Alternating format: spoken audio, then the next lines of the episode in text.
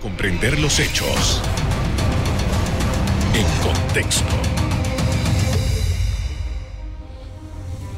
Muy buenas noches, sean todos bienvenidos y ahora para comprender las noticias las pondremos en contexto. En los próximos minutos estaremos hablando sobre la lista del GAFI y también sobre la economía de Panamá. Para ello nos acompaña el economista David Sayed. Buenas noches. Muy buenas noches y gracias por la invitación. Gracias por aceptar nuestra invitación. Hablemos porque justamente esta semana el equipo de Panamá del Ministerio de Economía y Finanzas está eh, negociando, está en reuniones con su contraparte del GAFI, viendo todo esto de los cumplimientos de Panamá. ¿Qué evaluación hace usted eh, sobre esta nueva etapa en la que nos encontramos?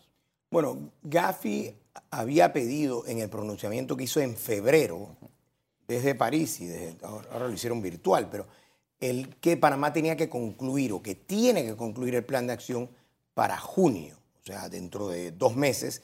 Adelantaron un tanto el cara a cara, un cara a cara en Trinidad y Tobago, y ahí lo que hace el grupo revisor, que es dirigido por Trinidad y Tobago, México, pero hay miembros de Inglaterra, de Francia y de otros países, eh, entre otros, eh, Argentina también, por ejemplo, ellos van evaluando los puntos que hacen falta en el plan de acción, un plan de acción de 14 puntos, hacen falta entre 7 y 8, 7 para decir, para ser un poco más exactos. Ellos revisan los puntos que hacen falta, empiezan a hacer preguntas y a ver cómo Panamá ha ido avanzando en esos puntos con la suerte de que Panamá vaya cerrando algunos puntos porque para junio debe tener concluido el plan de acción. Ahora, estamos hablando de que este es un cara a cara tal como usted lo describe, pero ya antes de este momento, eh, Gafi ha estado viniendo a Panamá, ha estado haciendo algunas revisiones y ha estado presionando por algunos resultados que quiere que lo tengan en la mano por parte del equipo de Panamá. Bueno, quien ha venido es Gafilat, Gafi Latinoamérica. Gafi todavía no ha venido. Posteriormente, en algún momento sí tienen que hacer una visita in situ para garantizar que los puntos que Panamá avanzó en el campo de verdad se avanzó y que se verifique esos avances en el campo. Así que, y eso no creo que va a ocurrir ahora, porque va a ser un poco difícil que Panamá salga totalmente del plan de acción en junio. Si tiene siete, ocho puntos pendientes, siete puntos pendientes, digamos, obviamente es muy difícil que en este cara a cara hayan podido resolver los siete probablemente van a tener entre 2 a 4, 2 a 5. Esa es una estimación especulativa mía, pero con algo de conocimiento. Y probablemente va a tener que esperar hasta octubre. Y eh, eh, obviamente la esperanza de Panamá es que no sea calificado o que el pronunciamiento que va a salir en junio no sea tan fuerte y que simplemente reconozca los avances que se han logrado. Ahora, em, estos siete u ocho puntos pendientes, ¿de qué se trata? Bueno, el plan de acción eh, comenzó con 14 puntos, pero el plan de acción siempre giró alrededor de dos grandes áreas. Una, delito fiscal y unos temas de, procesar blanqueo a través del Ministerio Público, y otro que es sociedades anónimas y todo lo que gira alrededor de eso, principalmente la base de datos de beneficiario final. Y aunque el plan de acción específicamente no decía que había que tener una base de datos, sí decía que el país tenía que poder dar respuesta lo más pronto posible a los requerimientos internacionales de beneficiario final y eso solamente se puede hacer con un sistema electrónico, porque el sistema anterior es que uno manda una comunicación a la firma, a las firmas abogados, a la gente residente, y entonces tiene que esperar y eso siempre tomaba tiempo. Todos los países, por cierto, lo han resuelto con una base de datos de beneficiario final y es lo que Panamá está haciendo. Ahora, estamos hablando de que esta, esto, Panamá entró en esta lista, en esta en particular, en junio del 2019. Después vino la pandemia y se retrasaron los tiempos. Todavía le ha tomado a Panamá mm, más de dos años poder resolver estos asuntos. Correcto. El, el, Grupo de Acción Financiera Internacional, GAFI, le dio una extensión a Panamá a raíz de la pandemia, porque obviamente la pandemia sí complicó muchas cosas, principalmente los temas presupuestarios, porque hay que invertir en todos estos temas para poder lograr eh, cumplir con todos los puntos. Sin embargo, ya esas fechas, esos plazos adicionales se vencieron el año pasado y por eso hay un poco de, inquietud por parte de Gafi de que, bueno, ¿por qué Panamá no ha logrado culminar? Y eso es lo que eh, ustedes han podido ver en los pronunciamientos que han hecho y está en la página de internet, por ejemplo, de Gafi, ahí está cuando dice, le, le sugerimos fuertemente a Panamá de que culmine su plan de acción para junio del 2022. El, el asunto está eh, en los sujetos no regulados, tengo entendido, ¿no? Si donde más, o sea, si, si tenemos, si, por ejemplo, yo voy a especular de que le fue muy bien y, y porque cuando estuve participando, sí veía un, un lenguaje corporal muy positivo del británico que evalúa Panamá en la parte de delito fiscal y en, en tema de Ministerio Público. El Ministerio Público de verdad ha hecho un tremendo trabajo en esto, especialmente en condenas en blanqueo que no son narcotráfico. Delito fiscal ya tienen varios casos, pero tienen, eh, en mi entendimiento, que tienen uno muy avanzado. Y obviamente la química que uno veía, el lenguaje corporal, era relativamente positivo. Y si en este cara a cara no lograron resolver ese punto, mi especulación es que va a ser simplemente porque los otros quedan abiertos. Y como van a quedar abiertos lo de el, el área de sociedades anónimas y de agentes residentes, probablemente Gafi va a preferir dejar el delito fiscal cometido en exterior, que tiene que tener una imputación en Panamá de algún caso de blanqueo que venga de delito fiscal ocurrido en Europa o en otros países, quizá lo den abierto simplemente para poder seguir preguntando. Una vez ellos cierran el punto, rara vez preguntan sobre ese punto. Así que pudiera ser que cierre, pero pudiera ser que quede abierto. De ahí entonces todo gira alrededor de la base de datos de beneficiario final y otros puntos como el tema de la supervisión de los accionistas mal llamados nominales y de los directores mal llamados nominales. Digo mal llamados porque en Panamá no hay directores nominales y no hay accionistas nominales, aunque en la práctica algunas firmas dan este servicio y ahí hay un tema de que lo que pide el Grupo de Acción Financiera es que hay una buena regulación y una buena supervisión. Ahora, esto es eh, básicamente, esto, esto último tiene que ver con el trabajo de los abogados, que, eh, dicho sea de paso, han tenido varias manifestaciones de desaprobación por lo que se ha venido, eh, por lo que Panamá se ha comprometido. Pero ¿hemos avanzado con ellos? Bueno, yo entiendo parte de lo que de la, inconformidad, porque por el lado de Gafi no hay mucha inconformidad, porque Gafi no está pidiendo mucho, ni mucho más de lo que ellos ya están acostumbrados a dar cuando trabajan, por ejemplo, con las Islas Vírgenes Británicas, que tiene, por ejemplo, una base de datos beneficiaria final hace mucho tiempo, hace varios años. Así que ellos están acostumbrados a esto. La parte que creo que le generó un poquito de dificultad y creo que ahora se está resolviendo, pero que es un tema complejo, son los registros contables, pero eso no lo pide Gafi, eso lo pide OCDE. Y ahí hay un tema en la ley que creo que en el reglamento se está resolviendo, pero que algunos abogados decían contra. Esto es muy complejo, yo no tengo la idoneidad para poder eh, tener unos libros contables, ni para saber si lo que me entregó el cliente son los registros contables adecuados, porque el, el agente residente es un abogado y no es un contador público autorizado que puede revisarlos y darse cuenta, oye, esto no me cuadra. Pero bueno, quedó así en la ley y ahora están viendo a ver cómo la reglamentación se hace de una forma más eficiente y más flexible, pero eso no lo está pidiendo Gafi, eso es la OSD. Con esto vamos a hacer una primera pausa para comerciales. Al regreso seguimos hablando, pero vamos a abordar temas de carácter económico. Ya regresamos.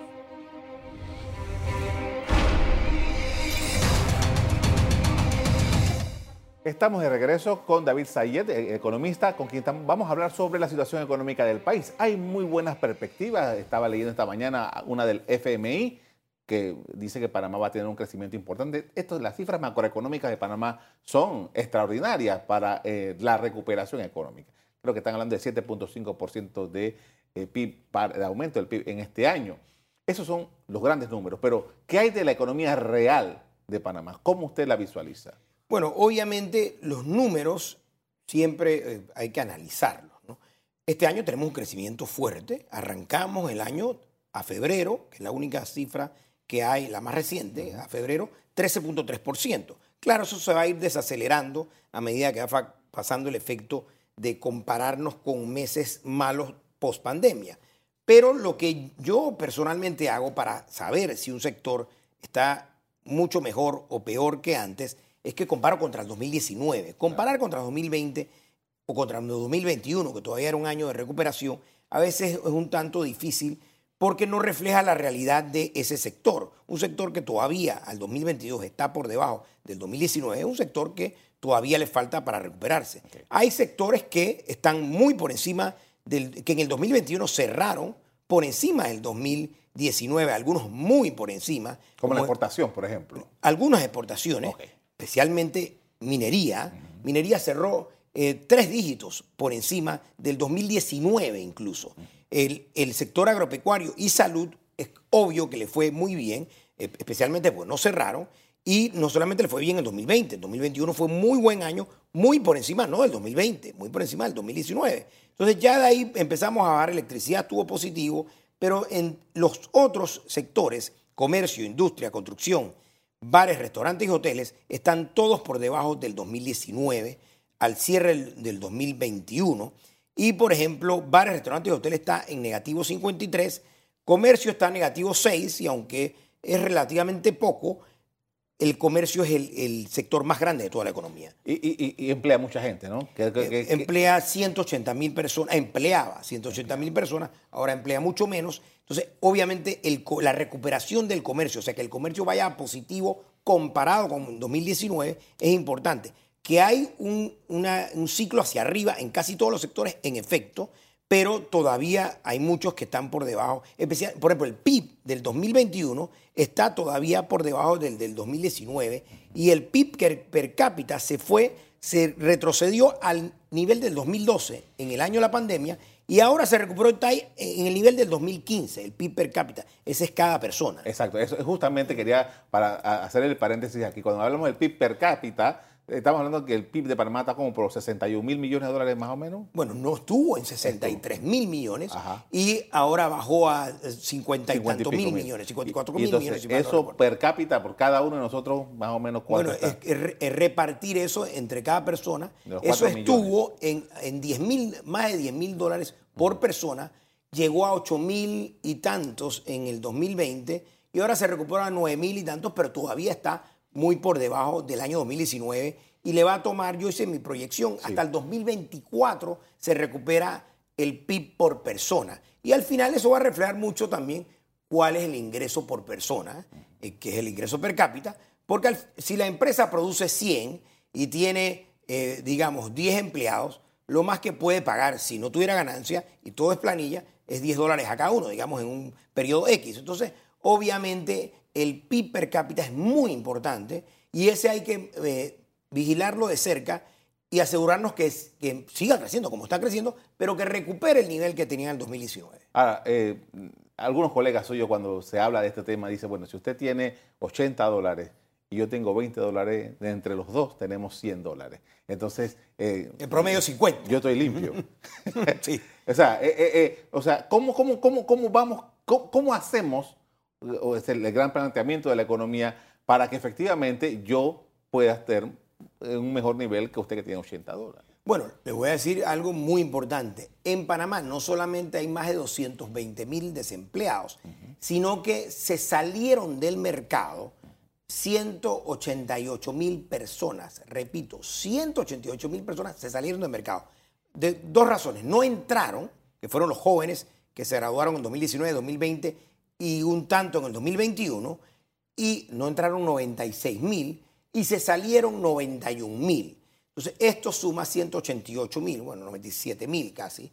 Esto suma 188 mil, que son los que no entraron en el mercado. Estas personas, los desempleados y los que no entraron en el mercado, que suman más de 400 mil, tienen salario cero. O sea, ellos perdieron su salario. Muchos estaban en el mercado laboral, con excepción de los 97 mil que hablé, que eran jóvenes que estaban entrando los noventa y tantos mil que, hablé, que eran jóvenes que estaban entrando, que no lograron entrar. Esos jóvenes también tienen un desafío muy grande.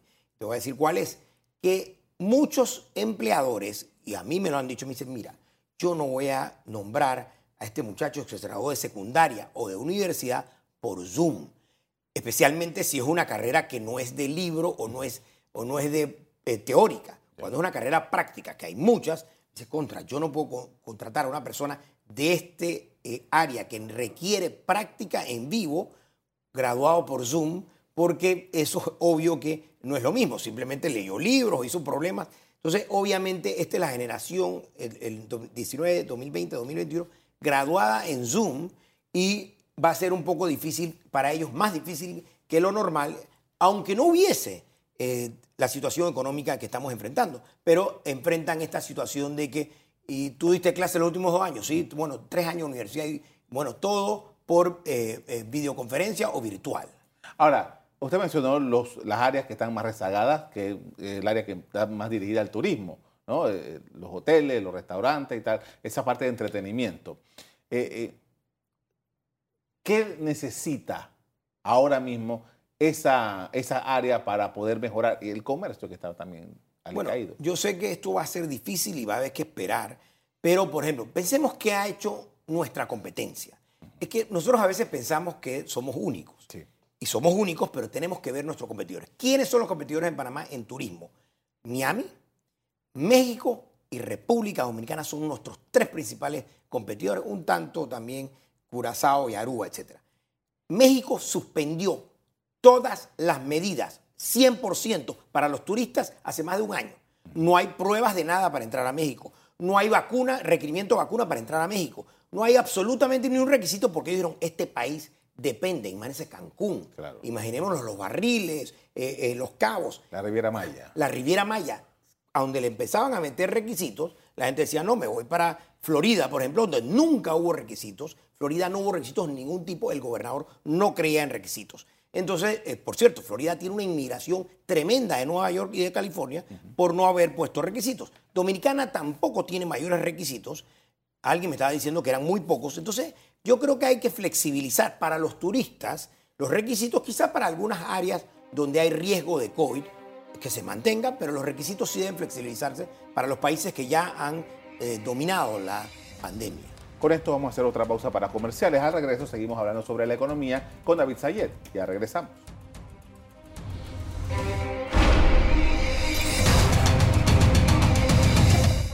Estamos de regreso, de regreso perdón, con el economista David. Ok.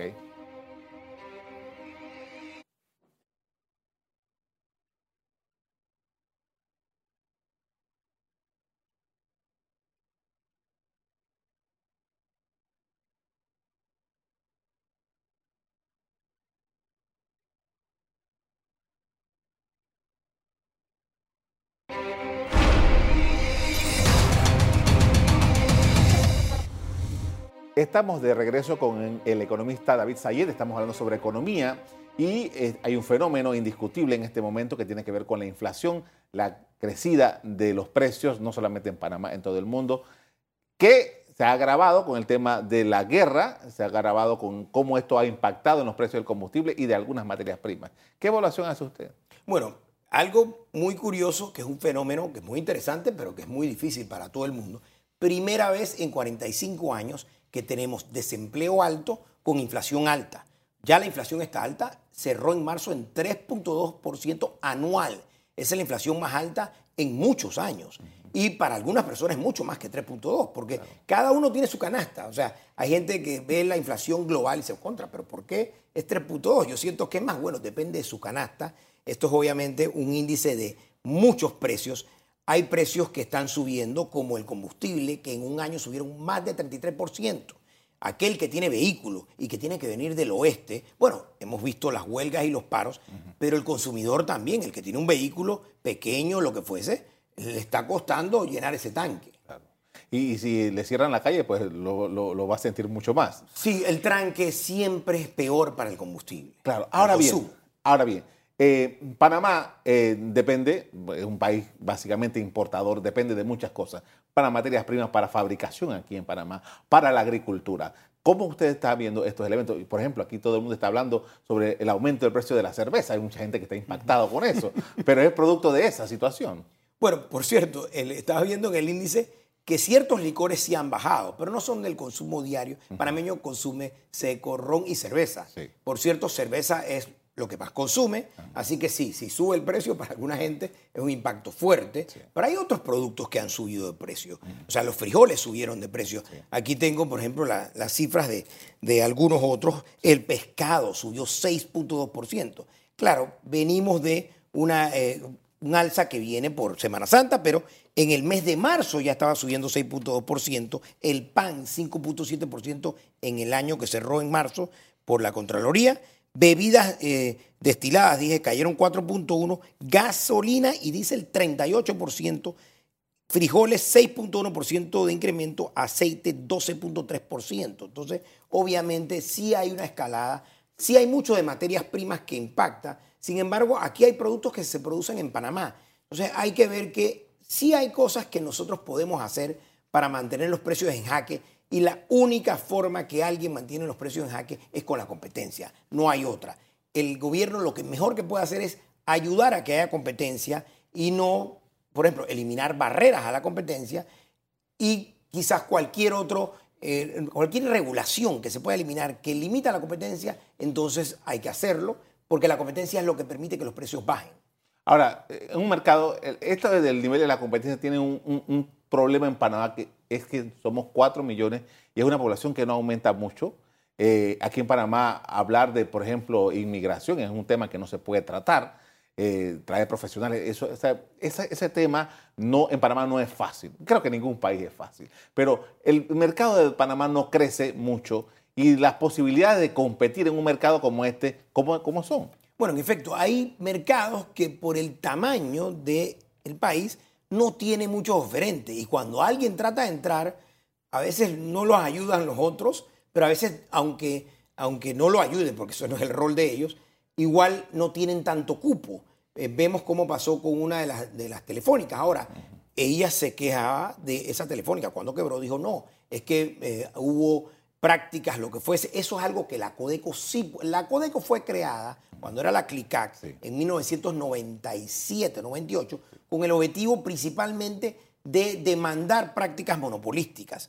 Ahora, hay sectores donde no se puede probar jamás una colusión de precios, que es una clásica eh, práctica monopolística, porque el precio lo da el gobierno. En esos sectores mi recomendación es que el gobierno no, y no este gobierno, siempre, el Estado debe eliminar toda recomendación o sugerencia de precios, precios de paridad, etcétera, porque esos precios hacen que los agentes se puedan poner de acuerdo sin tener que llamarse. Si ellos se llaman para ponerse de acuerdo, la Codeco los puede investigar, pero si lo hacen con un precio que publica el Estado, no hay nada que hacer. Pero usted me está hablando de liberar totalmente el mercado. Yo creo que los mercados abiertos y libres, veamos por ejemplo los países donde esto se ha logrado, esos mercados tienden a tener mucho mejor, mucho mejores precios. Veamos la desregulación que ha habido en otros países, eh, por ejemplo, uno vuela en, Europa, uno vuela con unos precios muy bajos, entonces, y la desregulación en Estados Unidos del 76 de aviación, eh, la, de, la desregulación de las telecomunicaciones en el 96 en Estados Unidos, sí logró muchísimo, no solamente auge, sino también ponerle jaque los precios. Los precios de las telecomunicaciones hasta los años 80 iban, iban subiendo, las llamadas internacionales. Esto empezó a caer con la desregulación del 96. Así que hay muchos sectores que tienen demasiadas trabas y esas trabas no ayudan a que haya más competencia. Ahora, eh, MEF, que mira eh, todo, todo lo que sucede. Usted fue viceministro de, Economía y Finanzas, de, Economía, de, Economía. Estos elementos, o sea, cómo el, Estado funciona, cómo la economía funciona, eh, todavía existen suficiente, una buena cantidad de regulaciones que afectan el, resultado final del precio al consumidor en Panamá? Definitivamente, hay como 10 sectores que tienen regulaciones muy fuertes algunas con justificación, pero pueden ser más flexibles. La regulación actúa en, ambas, en dos formas. Una, creando barreras para que entren nuevos competidores. Pero la otra es que le crea unos costos muy altos a los que están adentro, porque les obliga a hacer demasiadas cosas. Y este costo, al final, no nos engañemos, siempre lo va a pagar el consumidor. El empresario no tiene por qué pagar un costo que le acarrea el Estado. Entonces, cada vez que el Estado le acarrea costos altos, aunque tenga justificación, la idea es que se pueda hacer de una forma más flexible, menos onerosa, para que no le tengan que pagar estos costos, traspasar estos costos a los consumidores. Ahora, hablando de esto, justamente eh, estamos en una etapa del, tratado con Estados Unidos en el que se van a bajar más los, estándares de importación de productos de Estados Unidos y Panamá ha dicho, espérate, no, déjame negociar contigo nuevamente para ver cómo yo protejo a mi, gente. Entonces, eh, estamos en esa dicotomía. Correcto ¿Cómo? En lo que creo que la queja de algunos es la desgrabación, porque ahora ya a estas alturas, después del tratado, ya iniciaban las desgrabaciones fuertes y podían entrar productos de Estados Unidos de ciertas eh, que compiten con ciertos productos alimenticios panameños. ¿Al hacer cero? No van a llegar a cero todavía, pero ya empezaba la desgrabación del nivel que están. Algunos, por ejemplo, están en 90% y empezaban a bajar eh, fuertemente hasta eventualmente llegar a cero En el, en el producto que más se dejó fue 20 años, que creo que es el arroz, si mal no recuerdo, y 20 años después de aprobado el tratado sería 2032, o sea, todavía le falta, pero ya hay unos que tienen 10 años y en 10 años en que empezaba la degradación fuerte. Obviamente, por ejemplo, el maíz, si el maíz se va a cero, realmente es un país que importa el 90%, 85% de su maíz. No vemos por qué eso vaya a afectar mucho quizás al productor pequeño que, pero ahí hay una diferencia, el maíz que se trae es para consumo animal, el maíz que se produce en Panamá es para consumo humano, entonces la competencia no es directa. En cuanto a los, otros alimentos, habría que ver con ellos por qué quieren más plazos de degradación, parece que necesitan un poco más de tiempo de ajuste, pero obviamente lo que tenemos que ver es que muchos de estos productos van a tener que venir refrigerados y al panameño le gusta el producto fresco. Con excepción de arroz, que sí puede durar más tiempo, ejemplo, el pollo, siempre cuando hablé con los, expertos de pollo me decían, mira, va a ser difícil, aunque tenga arancel cero, que un pollo entre a Panamá si no viene congelado. Y el panameño no come pollo congelado.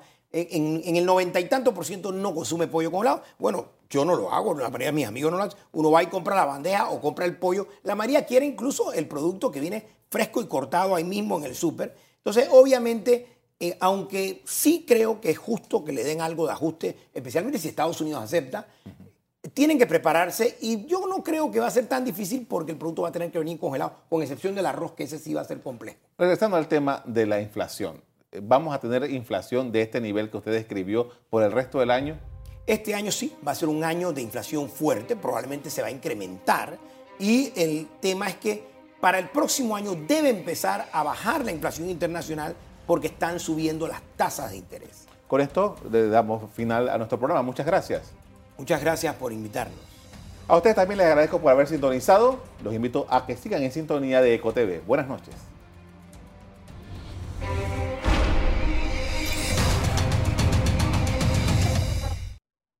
Revive este programa entrando al canal 1 de BOD de Tigo.